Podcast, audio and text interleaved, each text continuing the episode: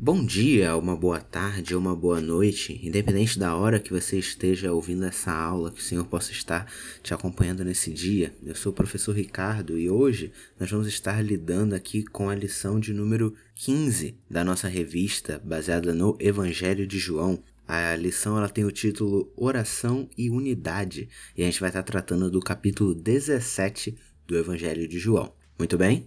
Antes de qualquer coisa, vamos estar realizando uma oração para que o Senhor possa estar nos guiando ao longo dessa lição.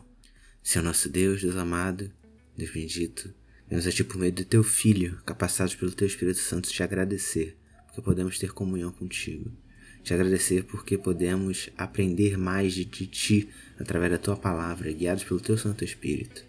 Senhor, te pedimos que no dia de hoje o Senhor esteja não apenas guiando a mim, que vou estar direcionando a aula, mas seja guiando a todos aqueles que estão ouvindo essa aula, Senhor. Peço que esteja movendo os nossos corações a nos submetermos cada vez mais a Ti. Peço que esteja com todos aqueles que talvez estão passando por um momento difícil nessa semana ou em todo esse momento de pandemia, Senhor.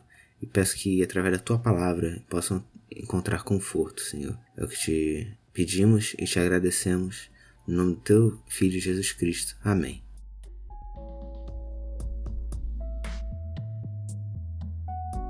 Muito bem, pessoal. como nós já falamos, hoje a gente vai estar lidando com o capítulo 17. Então vou pedir que você esteja aí abrindo a sua Bíblia no Evangelho de João e, se possível, leia o capítulo 17 na íntegra, antes de a gente estar tá indo por ele lentamente, como a gente sempre faz. Muito bom? Já leu ele todo, já pausou, tá ok. Bem, esse capítulo, na sua plenitude, ele basicamente é uma oração de Jesus, né? E essa oração, ela não está sozinha aqui, ela está na realidade intimamente associada, tanto por temas quanto com as suas palavras, com o discurso que a precede, lá presente nos capítulos 14 até o capítulo 16, como as próprias primeiras palavras do capítulo indicam, né? O capítulo começa no verso 1 dizendo: "Depois de dizer estas coisas". Então, existe uma pressuposição que o que está sendo dito agora de alguma forma está associado ao que foi dito anteriormente. Em alguns aspectos, essa oração que vai estar sendo realizada aqui, ela é um resumo de todo o quarto evangelho até esse presente momento. Os temas principais incluem obediência a Jesus, ao seu Pai, a glorificação do seu Pai por meio da sua morte e exaltação, a revelação de Deus em Cristo Jesus, a escolha dos discípulos tirando-os do mundo, a sua unidade modelada sobre a unidade do Pai com o Filho e o seu destino final na presença do Pai e do Filho. Fazer esse resumo aqui nessa oração não é apenas uma forma de antecipar Jesus sendo levantado sobre a cruz, mas também uma forma de contribuir para todo esse movimento que leva Jesus de volta a Deus. Algo que a gente também tem que observar é que João 17, além de ser uma oração,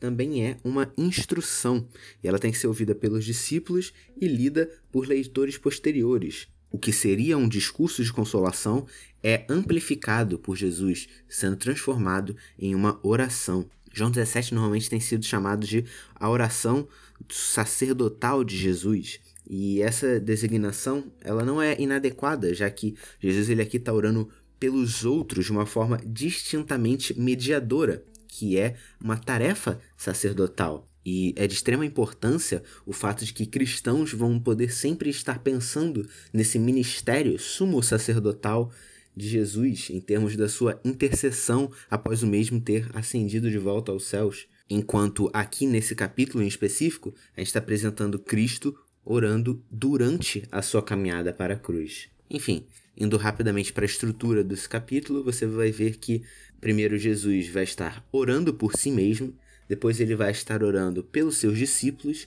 e depois ele vai estar orando pela igreja. E basicamente esses vão ser os três blocos que vão estar dividindo a nossa aula. Começando pela oração de Jesus por sua glorificação. Eu vou pedir que você, se puder, esteja relendo os versículos de 1 a 5. Já leu? Muito bom. Vamos então estar passando por essa primeira parte do texto. Você vai poder se lembrar das aulas anteriores que repetidamente por todo o evangelho nos é declarado de que a hora ainda não chegou, mas desde a ocasião em que alguns gregos tentam ver Jesus, a hora ela se torna iminente e já chegou. E a hora aqui é o tempo apontado para a morte, exaltação de Jesus e a sua glorificação. Essa é a hora apontada por Deus para que seja feita a sua vontade. De fato, Jesus ele ora para que a vontade do seu Pai realize o propósito dessa hora que foi indicada por ele. Como frequentemente nas escrituras, a ênfase aqui na soberania de Deus, ela funciona como um incentivo para a oração e não como um desestímulo. Há apenas um pedido aqui da parte de Jesus, que é glorifica o teu filho.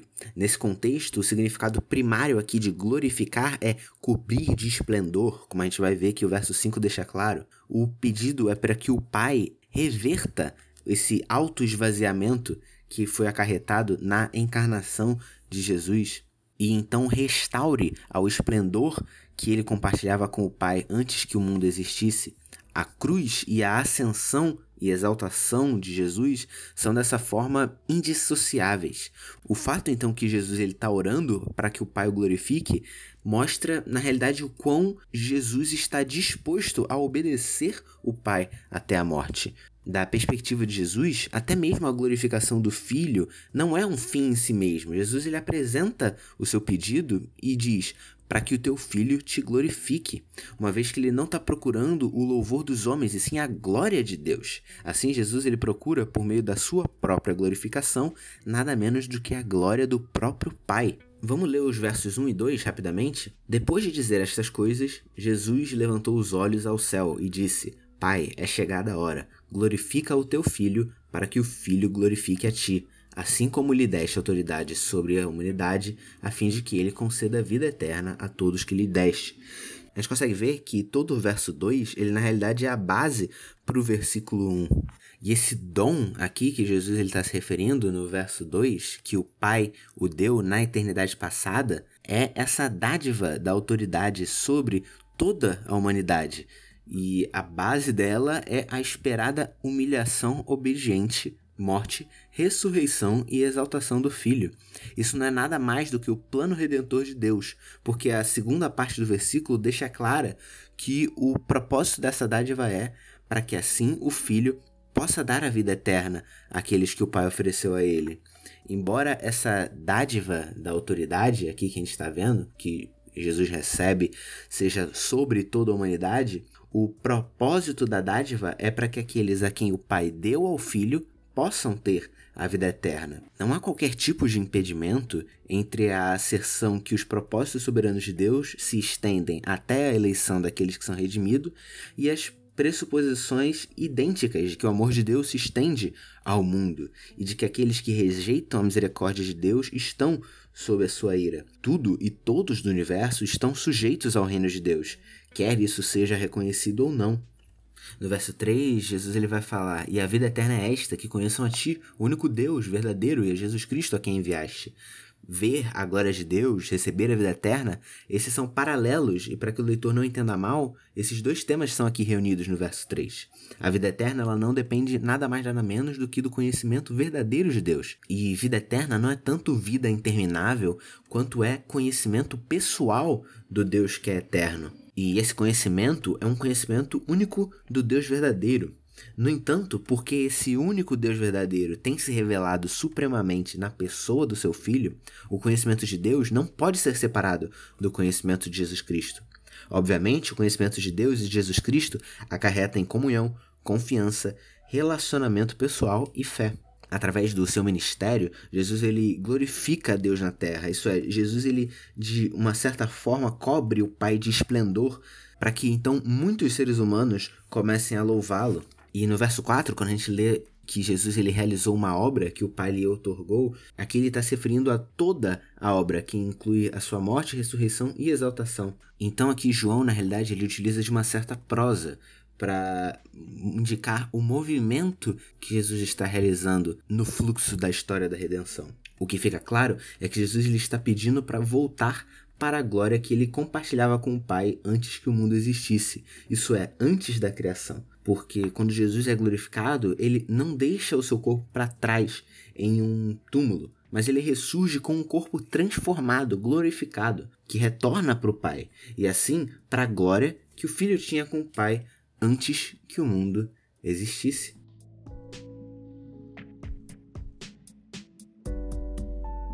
Muito bem, chegando agora na segunda parte da nossa aula, que vai tratar de Jesus orando pelos seus discípulos, vou pedir que você esteja lendo os versos 6 até o verso 19. Muito bem, pausa a aula, leia de novo. Já leu? Muito bom. Jesus ele começa apresentando os fundamentos da sua oração, né? Jesus ele ora pela sua glorificação. E essa glorificação está integralmente relacionada com o benefício de todos aqueles que o Pai tem dado a ele. Desse modo, não é nenhuma surpresa que nesse momento ele vai voltar a sua atenção justamente para essa petição a favor dos seus discípulos. E Jesus aqui, ele adianta os motivos pelo qual ele está orando por essas pessoas em contraposição a outras. E os motivos pelos quais o Pai deve atender os seus pedidos. Vamos ler rapidamente o verso 6. Jesus fala: Manifestei o teu nome àqueles que me deste do mundo. Eram teus, tu os deste a mim, e eles têm guardado a tua palavra. Essas pessoas em favor de quem Jesus nesse momento levanta sua voz em oração são as que o Pai deu ao Filho. Elas eram do mundo ímpio, mas Deus as concedeu tirando-as do mundo. Para essas pessoas, Jesus revelou o nome de Deus e revelar o nome de Deus é tornar conhecido o caráter de Deus. A revelação que Jesus faz do nome de Deus coincide com a sua narração do Deus invisível, em cumprimento à profecia bíblica que está presente lá em Isaías 52,6, quando o profeta vai falar: Por isso o meu povo conhecerá o meu nome. Jesus ele fala: Eles têm obedecido a tua palavra, e não é surpreendente o fato de que a revelação que Jesus traz é tratada como a palavra de Deus, porque todas as palavras de Jesus são palavras de Deus e o próprio Jesus é a autoexpressão de Deus, palavra encarnada, como a gente já viu em aulas anteriores. O que inicialmente é um pouco surpreendente é que os discípulos de Jesus, antes da cruz e da ressurreição, sejam descritos como aqueles que obedeceram essa palavra reveladora. Você vai lembrar em aulas que eu já dei e que o Marcos também deu, de como os discípulos eles não tinham uma compreensão perfeita ainda antes da descida do Espírito Santo. Os discípulos eles não mostravam ainda uma conformidade madura com os detalhes do ensino de Jesus. No entanto, eles se comprometeram francamente com Jesus como o seu Messias, como aquele que revelava o Pai. É verdade que eles ainda não desfrutavam do pleno entendimento que teriam que depois que Jesus ressuscitasse e o Espírito lhes fosse concedido, mas João não declara que eles desfrutassem. Nesse contexto, a comparação aqui ela não tem que ser entre a fé que os discípulos tinham antes da ressurreição e depois da ressurreição, mas sim da fé que os discípulos tinham antes da ressurreição e da ausência de fé e desobediência e incredulidade do mundo antes da ressurreição. Esse aqui tem que ser o nosso parâmetro de julgamento. O fato de que eles guardam a palavra reveladora que Jesus mediou não significa que eles já se tornaram cristãos no sentido pleno, pós-Pentecostes, significa que eles, quando comparados com o mundo, foram tirados do mundo. Significa que eles agora constituem o núcleo do que vai se tornar aquela comunidade messiânica em expansão, que hoje a gente chama de igreja. Eles podem não ter entendido que os seus messias tinham que morrer e ressuscitar. Eles podem não ter captado como ele devia abraçar e cumprir a sua própria pessoa, temas do Antigo Testamento, como o reinado, o sacrifício, o sacerdócio, servo sofredor, mas eles chegaram à profunda convicção que Jesus era mensageiro de Deus e que ele tinha sido enviado por Deus e que tudo que ele ensinava era verdade de Deus. Os discípulos eles aceitaram essas palavras. Eles podiam não tê-las entendido sempre, mas eles se ligaram a Jesus de uma forma que aceitaram as suas palavras como revelação verdadeira vinda de Deus. É, portanto, por estes discípulos aqui que Jesus está orando. Existe uma antítese entre os discípulos e o mundo que não é absoluta, mas é definitivamente acentuada aqui. O Pai ama o mundo a ponto de mandar o seu filho, que é designado como Salvador do mundo. Por mais amplo, no entanto, que seja esse amor de Deus e por mais salvífica que seja a postura de Jesus com o mundo, existe um relacionamento peculiar de amor, intimidade, exposição, obediência, fé, dependência, alegria, paz bênção e frutificação que une os discípulos a Deus. Esses temas eles dominam todo esse discurso de despedida de Jesus.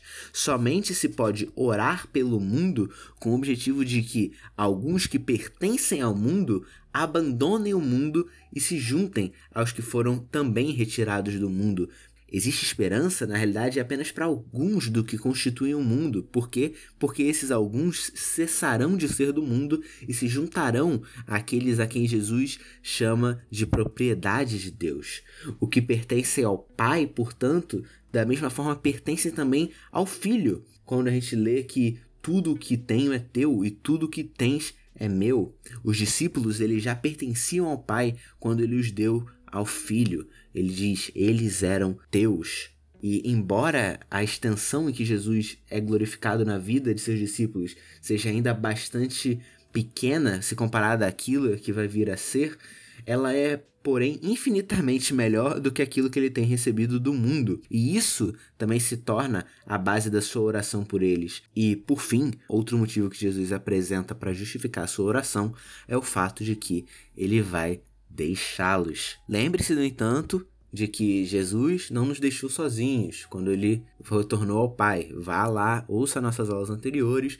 Por quê? Porque João ele está supondo que se você está lendo o capítulo 17, você já leu os capítulos 1 a 16. Então, volte lá, ouça pelo menos as aulas referentes aos capítulos 14, 15 e 16 para você poder entender por que, que João aqui pode nos apresentar essa verdade que Jesus vai deixar os discípulos e por que que o leitor cristão não deve ficar desesperado ao ler isso.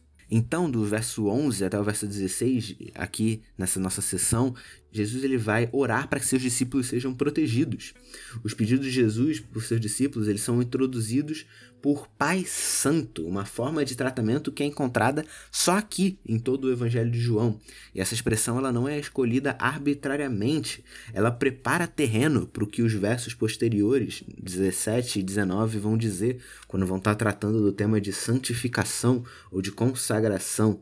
De forma resumida, nessa sessão aqui, Jesus ele vai orar para que Deus guarde os seus seguidores em firme fidelidade à revelação que ele está apresentando a eles. O propósito dessa fidelidade é a que Jesus afirma para que eles sejam um.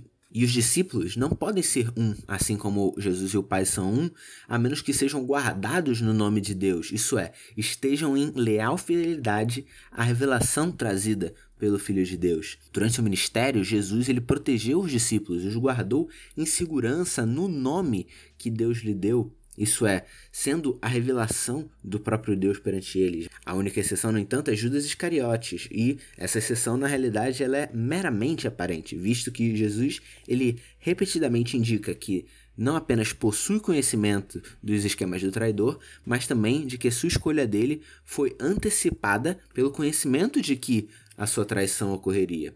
A oração de Jesus pelos seus discípulos nesse contexto, portanto, exclui Judas Iscariotes, porque de outra forma seria necessário concluir que Jesus falhou na sua responsabilidade que lhe foi atribuída. E esse status excepcional aqui de Judas Iscariotes, ele é estabelecido por duas características. Primeiramente, que ele é chamado de filho da perdição, e esse título aqui é referente muito mais ao destino de Judas do que necessariamente ao seu caráter. Essa palavra aqui, que é utilizada para perdição, afirma Carson, no Novo Testamento, normalmente se refere à condenação escatológica, aquela condenação, aquela condenação que, por exemplo, o anticristo e todos os mestres heréticos hão de sofrer no final da história. Aqui, inclusive, o Carson ele acredita que talvez João esteja apresentando Judas como uma tipologia de anticristo. É também interessante a gente destacar que aqui é falado do cumprimento das escrituras, ou seja, a deserção de Judas, ela foi prevista nas escrituras e, portanto, não é um fracasso da parte de Jesus. Lendo o verso 13, a gente vai ver rapidamente. Mas agora vou para junto de ti, e isto falo no mundo, para que eles tenham a minha alegria completa em si mesmos. Essa oração demonstra a profundidade da comunhão de Jesus com o Pai, e isso constitui um paradigma para o relacionamento íntimo com o Pai que os próprios discípulos vão estar desfrutando.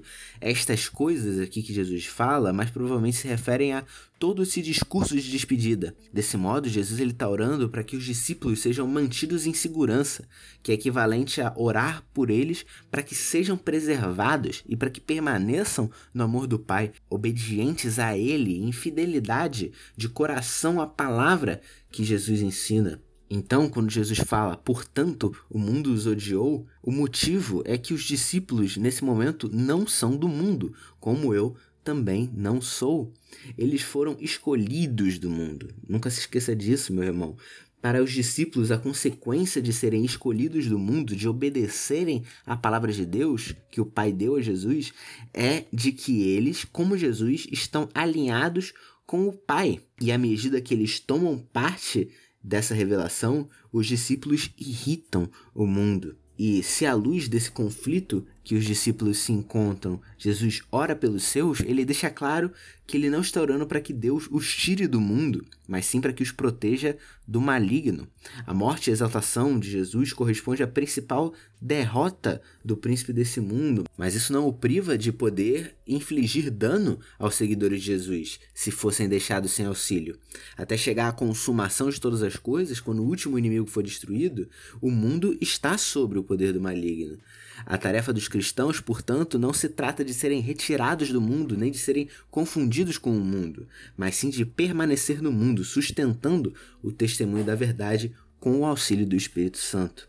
Nos versos 17 a 19, Jesus então vai orar para que os seus discípulos sejam santificados. E o grupo de palavras relacionadas à santidade, do qual deriva santificar, na realidade, afirma Carson, é bastante raro no quarto evangelho. E na sua esfera mais básica, se a gente for parar para pensar, a palavra santo, ela é um adjetivo bem cabível para Deus, porque Deus é transcendente, Deus é outro, Deus é distinto, Deus é separado da criação. Então, se a gente for construindo a partir disso, portanto, pessoas e coisas que são reservadas para Deus também são chamadas de santas. Jesus, portanto, é aquele que o Pai separou, ou seja, santificou como seu e enviou ao mundo. Isso é, o Pai reservou o Filho para os seus próprios propósitos nessa missão ao mundo.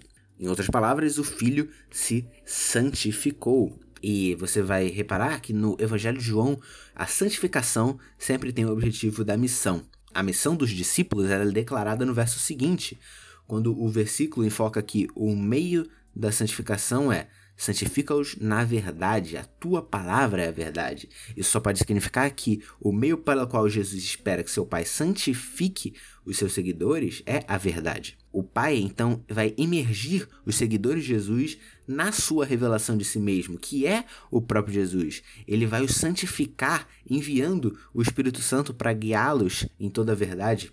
Os seguidores de Jesus vão ser separados do mundo, reservados para o serviço de Deus, à medida que pensam e vivem em conformidade com a verdade, com a palavra de revelação mediada em Cristo Jesus. Assim como Jesus foi santificado e enviado ao mundo, da mesma forma, o propósito da santificação de seus seguidores é que eles sejam enviados pelo próprio Jesus ao mundo. Em certos aspectos, nada é mais estranho quando a gente lê do que a frase no verso 19: Eu me santifico, que é a determinação de Jesus de cooperar com a santificação dele por parte do Pai. A realidade é que Jesus está tão determinado a se reservar para o serviço exclusivo de seu Pai, quanto o pai está em reservá-lo para o seu serviço exclusivo. Existe uma intenção mútua entre o filho e o pai. Se Jesus se consagra ao desempenhar a vontade do Pai, ele na realidade se consagra ao sacrifício da cruz e evoca aqui o sentido de consagração lá do Antigo Testamento, na consagração dos animais ao sacrifício, à morte. E quando no verso 19 ainda a gente lê para que eles também sejam santificados pela verdade, sugere que a santificação dos crentes, resultante da santificação de Jesus, de si mesmo, tem que ser algo semelhante ao que Jesus empreende. Jesus ele se dedica à tarefa de trazer o reino salvador de Deus, como o sacerdote, o mediador de Deus e o profeta. Mas o propósito dessa dedicação é que os seus seguidores possam se dedicar ao mesmo reino de salvação, à mesma missão ao mundo.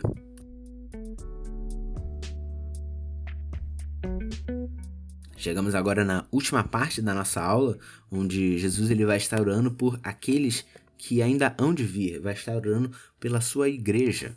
Essa sessão em que Jesus vai estar orando pela sua igreja vai até o final do capítulo, começando do verso 20 indo até o verso 26. Muito bem? Leia aí. Já leu? Tá certo. A extensão dessa oração de Jesus para aqueles que ainda crerão por meio do testemunho desses discípulos originais presume que o testemunho deles em alguma medida será eficaz. O que Jesus ele pede em favor desses futuros discípulos é para que todos sejam um. Um pedido que repete o que Jesus pediu em relação aos seus discípulos originais, cujo significado ele é mais desenvolvido nas frases restantes dos versículos iniciais. Não se trata de uma simples unidade do amor, se trata de uma unidade baseada na adesão à revelação que o Pai está transmitindo aos primeiros discípulos por meio do seu Filho. A revelação que eles aceitaram e que depois passaram adiante. Os crentes, ainda distintos, devem ter um propósito igual, devem ter um único propósito, em amor, em ação empreendida, com todos uns pelos outros, unidos na submissão a essa revelação que nos foi trazida. E mais, Jesus ele pede ao Pai que esses discípulos estejam em nós, provavelmente aludindo à linguagem da união que foi presente lá atrás na metáfora da videira, você se lembra? Os discípulos estão no Pai e no Filho, identificados com Deus e dependentes dele para a vida e produção de frutos. Você não lembra da metáfora da videira? Volta na aula passada, ouve lá que você vai entender o que, que a metáfora da videira está querendo dizer. E embora a unidade aqui nesse capítulo não seja institucional, essa frase no fim do versículo 21 propositalmente mostra, sem qualquer dúvida, que a unidade é algo que tem que ser observado. Ela não se realiza numa busca desenfreada pelo mínimo denominador comum teológico e a gente não pode ter nenhuma discordância teológica um do outro e a gente precisa todo mundo concordar com a mesma coisa. Não. Essa unidade é dada por uma adesão ao evangelho apostólico, pelo amor que com alegria se santifica, por um compromisso destemido com os objetivos da missão que os seguidores de Jesus receberam do mesmo, por uma consistente dependência de Deus no que diz a respeito à nossa vida e à frutificação. Lendo o verso 22 rapidamente, Jesus diz: Eu lhes transmiti a glória que me deste, para que sejam um como nós o somos. Essa glória que o Pai transmite ao Filho, Jesus transmite aos seus seguidores. E parece melhor a gente não entender esse leis como uma referência apenas aos discípulos originais, mas sim como uma referência a todos os discípulos, porque, enfim, vamos manter o mesmo assunto, né? Os discípulos que vão crer por meio desses primeiros e que Jesus lhes deu a sua glória no sentido de que ele completou a sua tarefa de se auto-revelar a eles. Glória normalmente se refere à manifestação do caráter ou da pessoa de Deus num contexto de revelação.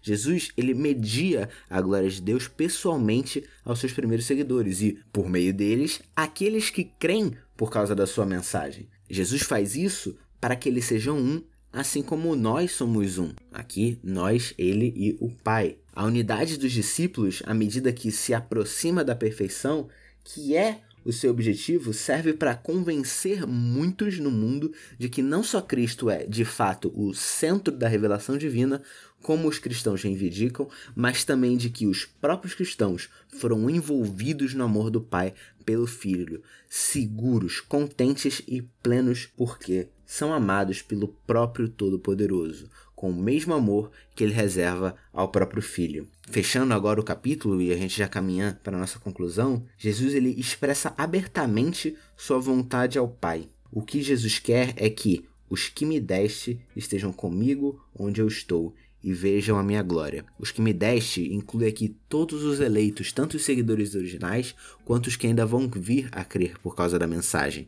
As primeiras testemunhas podiam certificar que viram a glória de Jesus, como de fato viram, não só em sinais, mas também no grau máximo, na cruz e na ressurreição. Mesmo assim, eles não testemunharam da glória de Jesus no seu esplendor não desvelado. Cristãos de todas as gerações vislumbram algo da glória de Jesus, mesmo agora.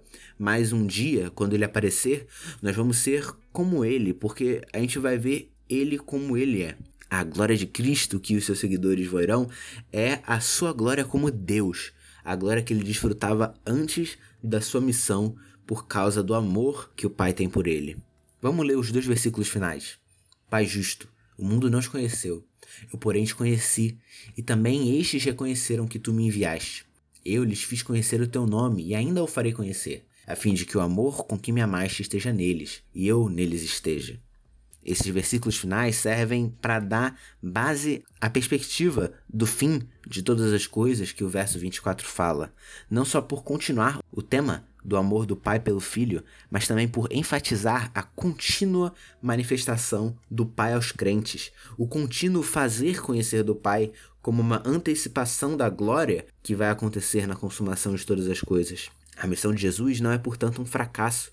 Embora o mundo não te conheça, Jesus diz ao Pai que ele, Jesus, o conhece e tornou Deus conhecido aos seus discípulos. Jesus conhece a Deus intrinsecamente porque ele, por sua vez, tem feito Deus conhecido aos seus seguidores.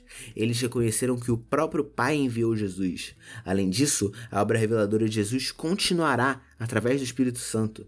Assim, aquela graciosa autorrevelação de Deus em seu Filho não será reduzida a um simples acontecimento histórico, e sim será uma experiência vivida por todos os cristãos dos séculos seguintes. O ponto crucial é que esse texto não torna simplesmente os seguidores de Jesus objeto do amor de Deus, mas promete que eles serão de tal forma transformadora à medida que Deus vai se tornar continuamente conhecido a eles, que o próprio amor de Deus por seu filho vai se tornar o amor deles.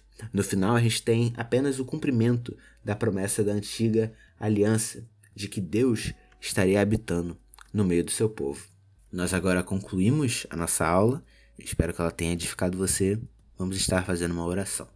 Senhor nosso Deus, Deus amado, Deus bendito, de infinito amor e infinita misericórdia, nós te agradecemos, porque tu nos deixaste um consolador. Te agradecemos porque sabemos que poderemos ver a ti em glória na consumação de todas as coisas. Pedimos que o Senhor permita que cresçamos em unidade, que cresçamos em união, cresçamos em amor uns pelos outros, cresçamos de forma a fazer-te conhecido. Senhor, pedimos perdão pelas ocasiões em que não usamos para falar de ti. Te pedimos que nos dê coragem, Senhor, para em todas as situações estar falando do teu nome. Senhor meu Deus, eu te agradeço por tudo que o Senhor tem feito. Peço, Senhor, que nos faça ser como teu filho. Te pedimos que faça-nos, Senhor, cada vez mais parecidos com Cristo. Peço, Senhor, que sujeite a nossa vontade apenas à tua vontade. É o que eu te peço e te agradeço, no teu Filho Jesus Cristo. Amém.